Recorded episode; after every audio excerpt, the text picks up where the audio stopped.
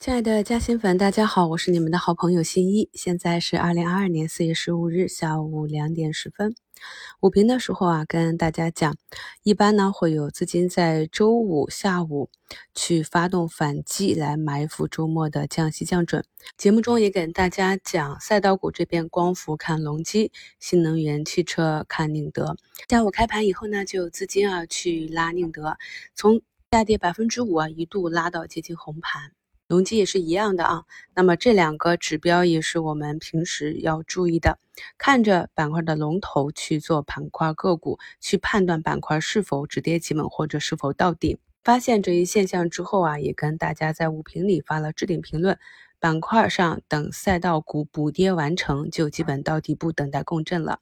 那目前呢，新能源汽车的宁德和光伏的隆基正在往回拉。那像这种上拉呢，就会像我们拍气球一样啊，拍下去弹起来，又或者打上去落下来啊。那这个呢，会是以震荡的形式，目前正在震荡中。创业板这里啊，跟大家讲，今天又破了新低。那这里呢，如果止不住啊，无法站上均线呢，是有可能继续下杀的。我们做好最坏的打算啊，即使呢在这里破位下跌，因为呢机构可能还会由于最后的清盘形成股价的踩踏，但是呢我们手里没有杠杆，而且我们还有资金，所以呢也可以等跌透了继续建筹码，这就是发挥散户的优势。中长线啊，其实不用想那么多，主要考虑三。三个方面：第一，企业未来两三年的发展如何；第二，什么价格比较合适；第三，怎么样去慢慢的收集筹码就可以了。那既然是中长线呢，就不是今天买了明天卖啊，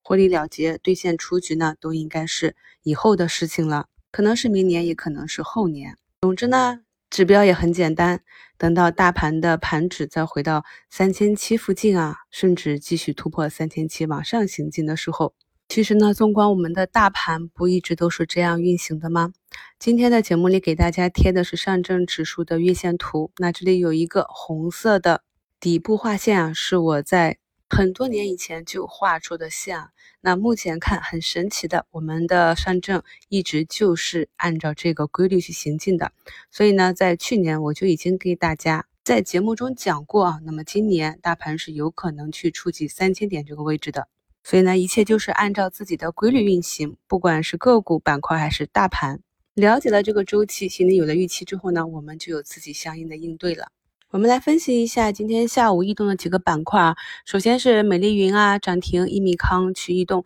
那前期呢，我也是对着上一根均线平台做的止损出局。我经常说啊，带损测试。这种带损测试呢，就会非常行之有效的来控制我们的止损空间。比如说，在上一个平台进行止损之后，那这一次伴随着新闻的发布，你发现有异动，你在下一个平台再一次带损把它接回来，那这中间的差价就是我们在持股中可以避免掉的那部分硬扛的亏损。所以呢，我经常说一定要带好止损去进行测试，除非你是一个中长线。定投建仓的计划，那么刺激它上涨的呢是今天中午发改委啊预计“十四五”期间大数据中心投资将以每年超过百分之二十的增速增长，那这个呢就刺激了东数西算，但是持续率并不清楚啊，所以呢这些都是我们市场里的短线异动的背后的原因。同时呢还有银保监会回应部分银行理财产品破净值。要求金融机构主动做好宣传解释工作。我们中国经济发展的空间很大，资产的收益长期看好，坚持长期投资理念，投资者可以获得相应的收益啊！这是上海证券报中午发出的。那其实我们可以看到，银行板块呢最近表现一直非常的好，像成都银行都破了历史新高，江苏银行、宁波银行近期表现都不错，这也是跟房地产。松绑挂钩的利好板块，今天滴滴当量流入榜第一的是山西焦煤，但是焦煤呢始终无法封板啊，这是我在发出他们业绩大增之后，同时给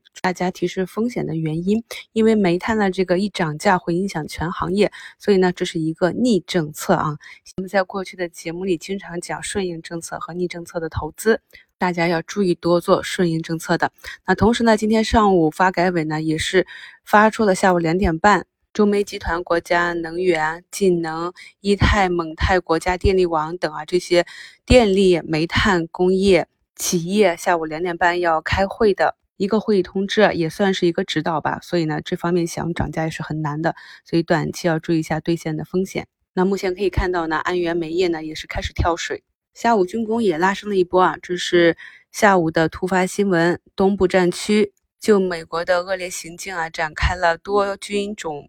联合战备巡警的军演，这也是下午军工股异动的一个原因啊。可以看到，我们之前做上升波段的哈利波特也是一个军工股属性啊，从一百七十八一直跌到了今天最低八十三点七六，目前呢也是五个点的涨幅，站上了五日线。后期呢可以观察一下是否可以止跌企稳住平台，但是由于它只有几个亿的流通，而且股价比较高，相对来讲交易比较困难啊，所以大资金的。朋友呢都不好去操作类似的盘形。下午呢有一些汽车零部件啊在上涨，那这里呢可以先当做超跌反弹。这是由于下午上海汽车集团股份发的复工的声明刺激的。那复产之后直接进入反转的难度比较大。前期呢新能源汽车的暴跌也是由于疫情比较严重，所以很多车厂呢有面临停工的风险，这也是市场的一个担忧。目前物流这里啊，再去拉三阳马啊，有资金想要去做地天板，不知道能不能成功。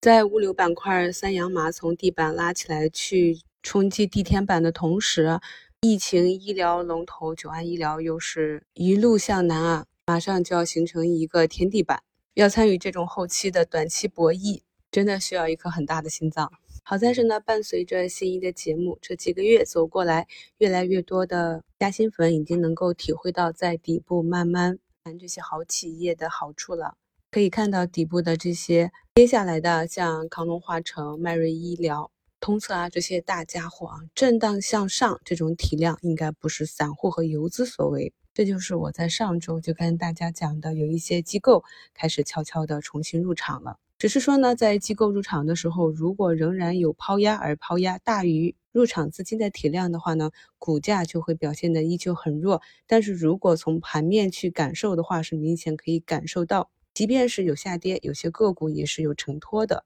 希望朋友们呢能够重复听一下近期的节目，不管在接下来的周末里，我们是否降息降准，还是这个降息降准再次落空，市场的波动并不会影响我们一个企业的发展。股价呢，总是根据不同的市场情绪，围绕着股票的内在价值而上下波动。我们如果能够抓住内在价值这个主线的话，再有良好的仓位管理去应对波段，那么无论是上涨还是下跌，咱们就可以做到应对自如。最近朋友圈都被刷屏了，很多短线的大佬、各方游资都是互砍，亏损从百分之三十到腰斩都不等。而近期呢，唯一可以收获一定利润的呢，就是这些底部的权重股和大白马。当然呢，我们在前期寻底的过程中也是熬了很久，毕竟呢，不是每个人都能够精准的在底部啊左转右的这个阶段去进行加仓。而且呢，后期市场怎么走，是不是就这样止跌震荡向上了呢？还是继续会在下一次的利空砸出一个新低？我们自己也是不确定的。